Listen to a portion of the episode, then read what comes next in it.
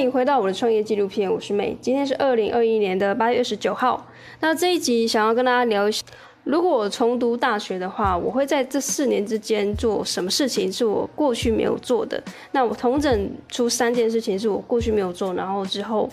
现在的我非常的后悔，为什么当时没有做这样的事情？所以现在如果你是大学生的话，甚至你是研究生，其实都还是是非常适用的，因为我觉得。我觉醒的比较慢一点，那过程中我也发现到说，其实身边的人觉醒的速度都不一致。有些人他很快的，像我之前创业的伙伴，他可能在大学二十一、二十二岁的时候就发现到自己可能呃志向是非常明确的。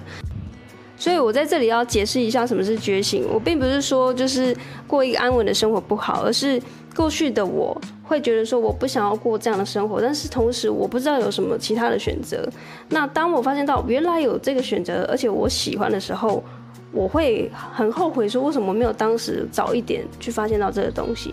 那这个过程我就称之为觉醒。所以并我并不觉得说每个人都必须要觉醒才是对的，而是你有没有想要去找出更多关于这个世界不同的答案啊，或者是去。了解更深层的一些问题。那我过去还不知道答案的时候是很困惑、很迷惘，然后甚至我不知道要找谁帮忙。那在这个四年间，我其实现在回头看，我真的好像没有做什么太多有意义的事情，有意识的去做一些有意义的事情。我觉得这是非常重要的。如果你现在在收听的你是大学生的话，我觉得非常建议的是，你必须要对于。每一个决定，你做的每一个决定是有意识的，不管这件事情是不是应该或是不应该，你都要知道说为什么我应该要做这件事情，为什么不应该做这件事情。举个例子好了，就呃大二的时候不是都应该要参加什么迎新或者宿营吗？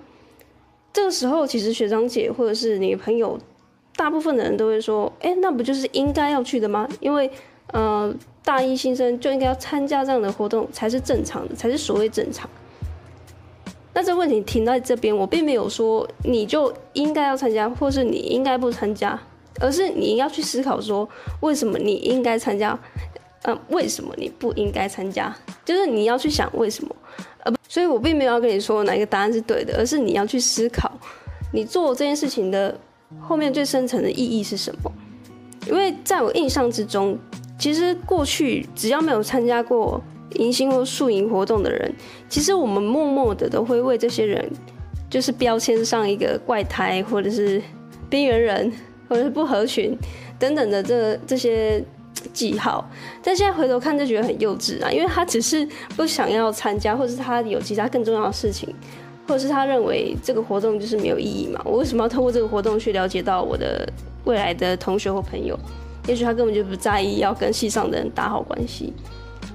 确实啊，为什么一定要在意？为什么一定要跟这些系上的朋友打好关系，才叫做是过一个大学的正常的生活？有些人他真的就是不太喜欢上课，就是上那种很正式的必必修课哦，他都不会，几乎不会到。但是他考试的时候当然会到了，然后。他也没有，他也不会考不过，就是刚好低空飞过，但是可能被当个一两科，但是他也就是不会因此而每天来上课。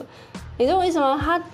不知道在干嘛，他可能在他宿舍或者在他家里做他喜欢的事情，可能是音乐或者是其他的什么研究，没有人知道，但是他就是不来上课。那这时候你就要再加入一个思考点：为什么大学生要每堂课都去上课？啊，一样的，我不是就是叫你翘课，而是你要去思考为什么你要上课。选这个通识课的时候，你都要去想为什么你要选这个通识课。因为我记得那时候我们大学其实最流行的就是选那种甜蜜，那种甜蜜点，就是有一些甜蜜学分是很很爽过的，就是老师他根本不 care 你到底有没有在听课，你你在那边睡觉，其实你考试只要考个。及格分数，或者是你报告的时候有交，其实大部分都会通过了。所以那时候就是很喜欢抢这种老师没有在管学生的课程，然后分数就给的还不错。但是我现在回想起来，我会觉得其实没有意义啊！你选了一个其实对你大学没什么帮助的课程，然后只是分数比较好看，嗯，然后呢，对，它其实。是在浪费你的学费。其实大学生的这四年的学费，如果你又是读私立学校的话，你其实在浪费你爸妈的钱。你就想一个一个学期可能是四五万块，然后你都去选那种很甜蜜的学分，然后你也学不到东西，然后你也不知道自己在那边干嘛，你只是就觉得哦，我好像分数很高，然后可以拿出去跟大家说我班排多少，校排多少。这件事情现在回想起来是非常匪夷所思的。所以第一个点我会建议你的是，就是第一个事情我会建议你的是，你必须在这个时候去加入更多的觉察点。就在每一个选择加入更多的觉察点，然后呢，尽可能去读更多的书，但是不仅限于就是你科系里面的书，因为我那时候就很听话，就我爸妈就说，你就不要打工啊，不要想太多，你就大学毕业就好，然后稳稳的，可能考个研究所，不然就是找个好一点的工作。然后那时候就觉得，哦，好，那可能爸妈有没有想要害我？然后结果我就很专攻在我系上的这个。书 就是一直读那种什么普通生物学啊、普通化学啊，或者是我们专业知识的一些课程，或者什么生物统计等等的。就我当时就觉得说，哇，我读这些书都来不及了，更别说要去思考说有没有什么其他领域的书可以看。但是其实除了系上的书之外，因为我是读医学相关的科系嘛，所以它那个领域是非常封闭的，等于是除了医学相关之外的书籍，我几乎没有看。就是什么心理励志啊，更别说投资理财或心灵成长，我那时候就是一窍不通，就觉得我的世界就是只有我的科系的东西。但最差的是，我其实考试也没有考得比别人好嘛，因为毕竟同一个科系上来的，可能那个智力啊，或者是各方面表现就是跟你并驾齐驱的，所以你要在这班上去有一个非常好的成绩，除非你。其实是在大大考的时候考坏，不然其实就差不多是班排在中间这个这个部分。所以当时我并没有意识到说，其实有一个危机是，我除了在我系上考试之外，其他没有什么能力可以跑出来跟别人比拼。那现在回想起来，有些人他可以去参加社团，然后或者是他去学习这种第二外语，然后或者去参加这种其他的。校外的活动，我觉得这都是非常好的，就是在大学的时候去可以发展的一个事情。因为如果你没有这么做的话呢，其实你的人脉关系会非常的差。因为所谓的人脉关系，并不是就局限在你系上的这些朋友，你朋友可能系上也四五十个。这就是我第二个想要建议，就是身为大学生的你，不要把自己的这个舒适圈建立的太小。因为大学其实很容易建立一个好的人脉，你去碰触这种不同科系的也好，或者是甚至学弟妹，甚至我觉得学弟妹都可以仅次在不同科系的后面，因为学弟妹其实以人脉关系来上来来讲的话，其实他可能没有办法帮助你太多，你可能居然是学长姐，或者是其他的实验室的学长姐。然后，或者是你其他科系、其他球队、其他社团的学生，不管他是学长姐或学弟妹，我觉得都还比你同一科系的学弟妹还要来得好。那当然，你可以用照顾的身份去提携后辈，但是我觉得，如果你要发展人脉关系的话，我会尽可能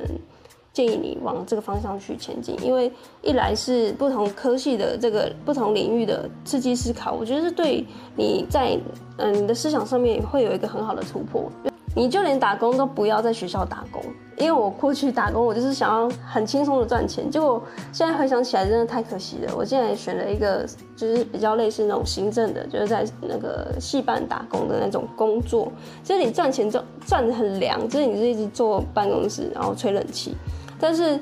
你在这之外的事情世界你是看不到的，而且你做的业务太简单了。所以这就带到第三点，我想要建议大家的就是，你要尽可能去